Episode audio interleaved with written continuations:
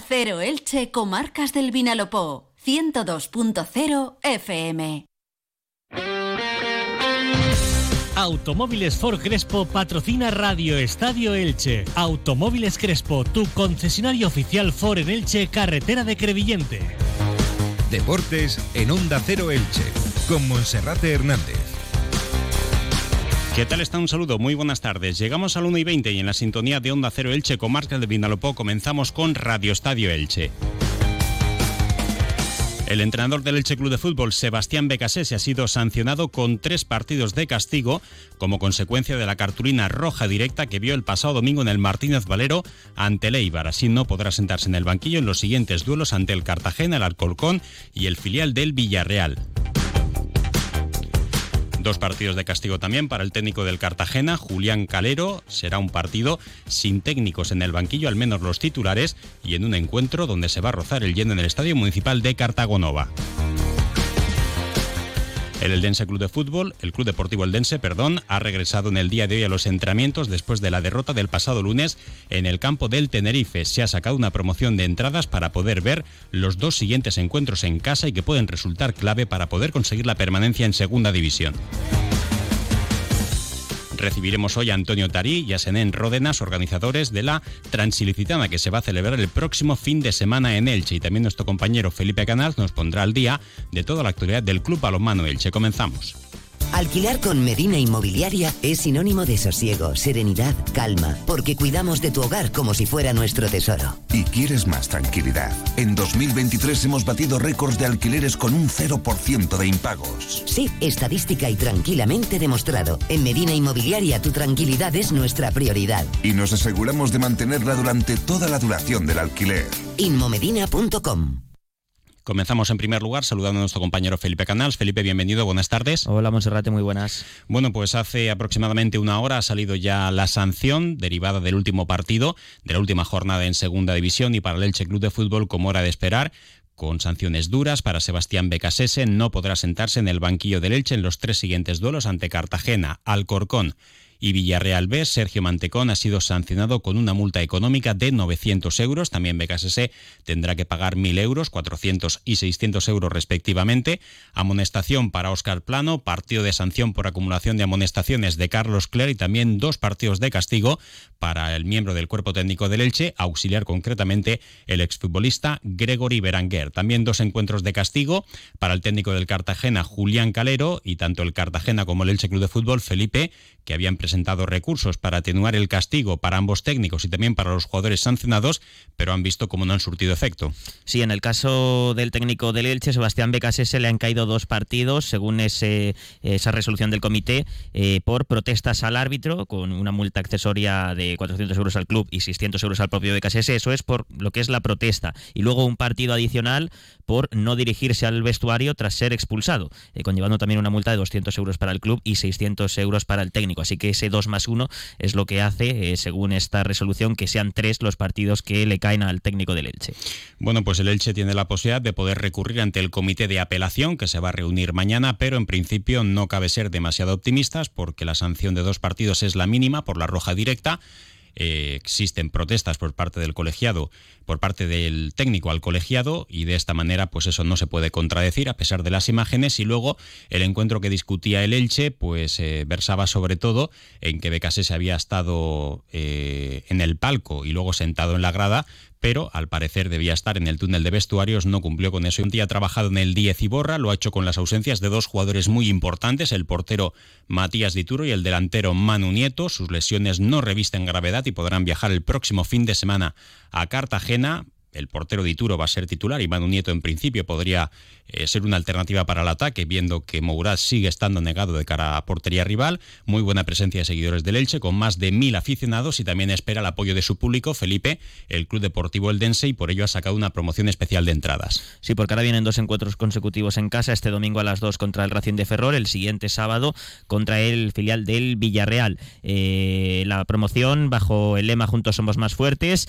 eh, es la siguiente. Podrán eh, comprar o adquirir dos eh, entradas para esos dos partidos a un precio de 35 euros en tribuna, en la grada de general por 25 euros y en Fondo Sur por el precio de 20 euros para los dos partidos, ante el Racing de Ferrol y ante el Villarreal B. Eso en categoría de adulto y en categoría infantil los precios son de 25 euros en tribuna, de 20 en la grada de general y de 15 en la zona de Fondo Sur. Son dos partidos importantes para lograr el objetivo de la salvación para el equipo azulgrana. Ahora mismo con 35 puntos el Eldense, calcula que puede estar la permanencia en 47-48, le quedarían 12 tercios para poder lograr la salvación en la categoría de plata. Vamos ahora con la sección de sube con ascensores Serki.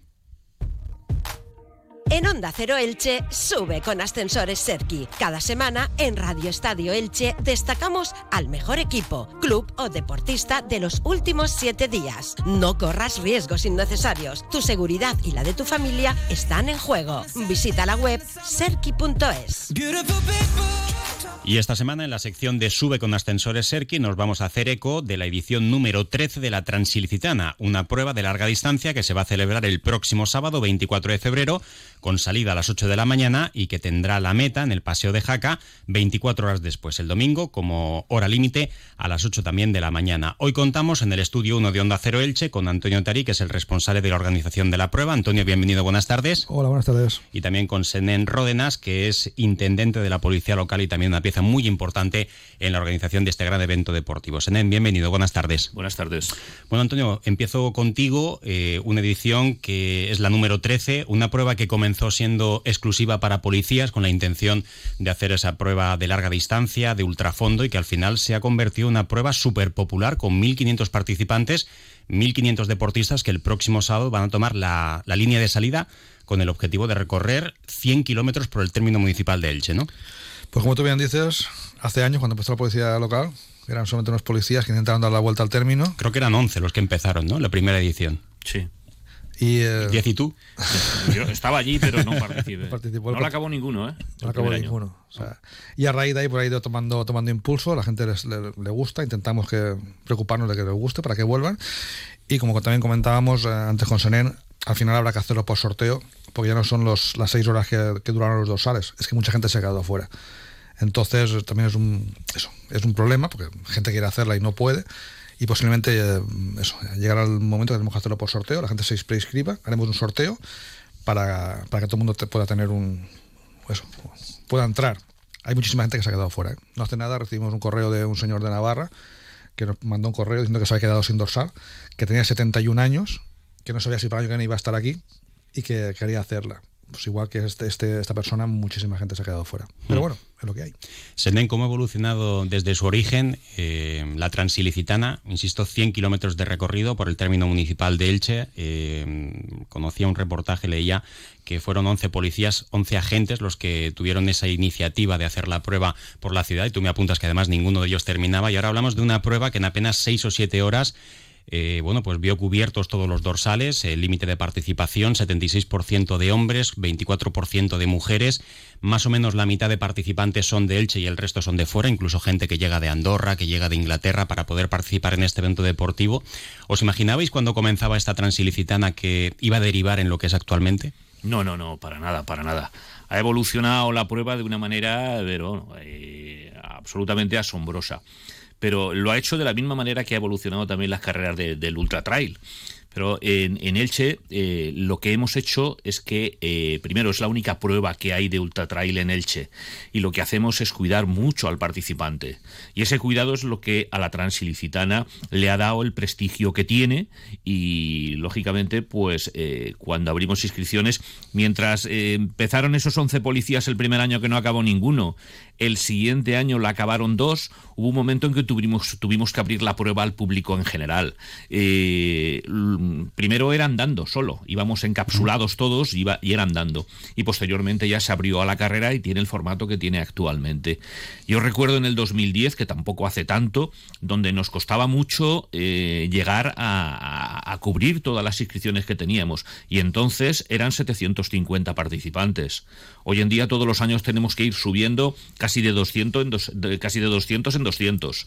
No sabemos dónde vamos a poner el techo todavía, porque de momento somos 1.500 1500, pero mm, no queremos tampoco excedernos mucho en el número de participantes, porque realmente lo que pretendemos es que el participante se sienta acogido, arropado, que disfrute y que nosotros sepamos manejar el número de participantes que tenemos también. Mm. Os hago una pregunta abierta a los dos. Eh, ¿Qué porcentaje de deportistas se estima que son los que salen para participar y completar la prueba corriendo? Más o menos entiendo que habrá gente que lo haga para completarla con ese límite de 24 horas caminando y habrá también otros que lo hagan con la intención de hacer un buen tiempo y de superar sus propios objetivos. Y luego lo que apuntaba Senen, eh, ¿dónde está el techo y el límite que se puede cumplir? Porque ya son 1.500 e imagino que habrá un momento en el que no sé si habrá límite o no y si entendéis que hasta 1.500 es lo que podéis albergar en este evento. El, a ver, techo no hay, pero sí que es verdad, como dice Senen, queremos dar una calidad. Entonces, 1.500 ya está bien, la logística es importante. Eh, tenemos compañeros, sobre todo policías, que llevan trabajando ya semanas, marcando con el tema de logística, con el tema de habituallamientos y demás. Eh, son mucha gente. Para que tengan una idea, el tema de las mochilas, por ejemplo, que está complicando más. Todo corredor puede traer una mochila para hacer un cambio de ropa o cambio de deportivo, de calzado, calcetines, en el Altet, en el kilómetro 50, y mover 1.500 mochilas pues ya cada vez se va complicando más. Entonces, la logística, como bien dice Senen, es intentar que todo el mundo se vaya contento, no hay ánimo de lucro, con lo cual no, queremos meter 2.000 por, por meter, simplemente pues lo que podamos llevar, llevarlos mm. bien y, ya está. Sí que es verdad que cada vez viene gente más preparada, que no rompe los horarios, porque bueno, este año vienen unos 10 deportistas que vienen a, romperlo. O sea, de hecho, Francisco Mariano, el chico este murciano que el año pasado, se ha quedado campeón de, de España de ultrafondo en Taipei ha hecho en 24 horas 284 kilómetros. O sea que puede dar tres vueltas a la trans y el último todavía está pensando si llega a meta o no llega a meta. Entonces, pues igual que él, vienen 10 y también hay muchos eh, corredores locales que se están preparando, entre ellos también policías locales, para batir el récord local, que también es, bonito porque son gente de aquí de Elche que se están preparando hace mucho tiempo para intentar hacerlo en, menos de 9 horas.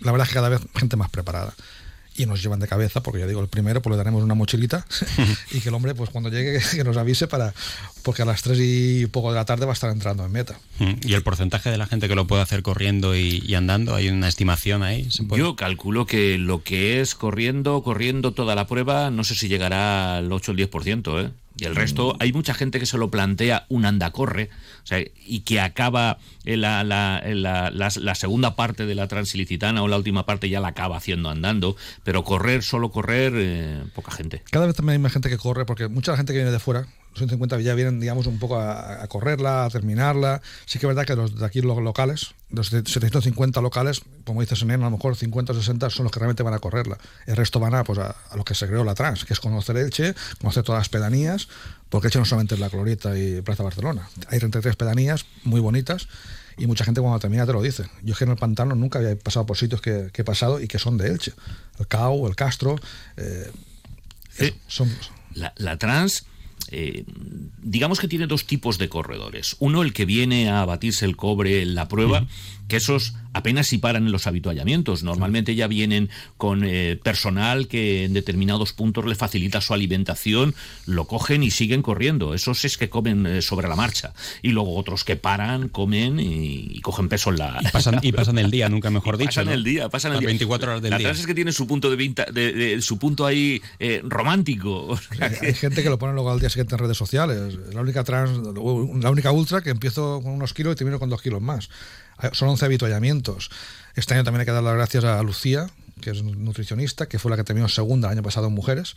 O sea que la chica, aparte que es encantadora, nos ha dado ideas para el tema, del tema de la comida, el tema de, la dieta. Eh, incorporar arroz con leche, por ejemplo. Que también quiero agradecer de aquí los restaurantes del Camp Delch, que este también nos van a hacer arroz con leche para repartir. Y lo que decía Lucía, es una cosa que es dulce, que te entra muy bien, que te da también, por supuesto, zumo de granada, que ya pusimos el año pasado, y los dátiles, que también le gusta mucho a los corredores. El año pasado el zumo de granada se agotó. Este año vamos a poner más. Y intentar eso, intentar que la gente, hombre, no vaya con dos kilos de más, pero que se lo pase bien, que disfruten, para que el año que viene vuelvan a hacerla. Seguro que será así. Antonio Tarís en Ródenas, muchísimas gracias por acompañarnos hoy en Onda Cero Elche en esta sección de Sube con Ascensores Serki y que vaya todo bien el próximo fin de semana. Muchas gracias. Gracias a vosotros. Bueno, pues esa transilicitana ya eh, todo preparado, Felipe, y en balonmano recordar también el calendario duro para el Látigo Club Balonmano Elche en la fase final de la Copa de la Reina y el partidazo del próximo fin de semana en Valladolid. Sí, porque en la Copa de la Reina no ha tenido suerte el equipo ilicitano, le ha tocado en cuartos el campeón de liga, Málaga, y en caso de avanzar en semifinales se abría las caras con el vencedor del eh, Vera Vera San Sebastián Atlético Guardés. El Elda Prestigio va por el otro lado del cuadro, juega en cuartos contra Granollers, aunque el objetivo del equipo de Vanessa Moros y José Miguel Cantos es la permanencia. Y este fin de semana sí, partidazo en Valladolid, el Club Balonmano Elche se mide al cuarto clasificado, al Aula Valladolid, el Elche que recordemos es el líder en solitario por delante de Valladolid, de Vera Vera y de Málaga. Felipe, muchas gracias. Gracias, hasta mañana. Y ahora información local y comarcal con David Alberola. Un saludo.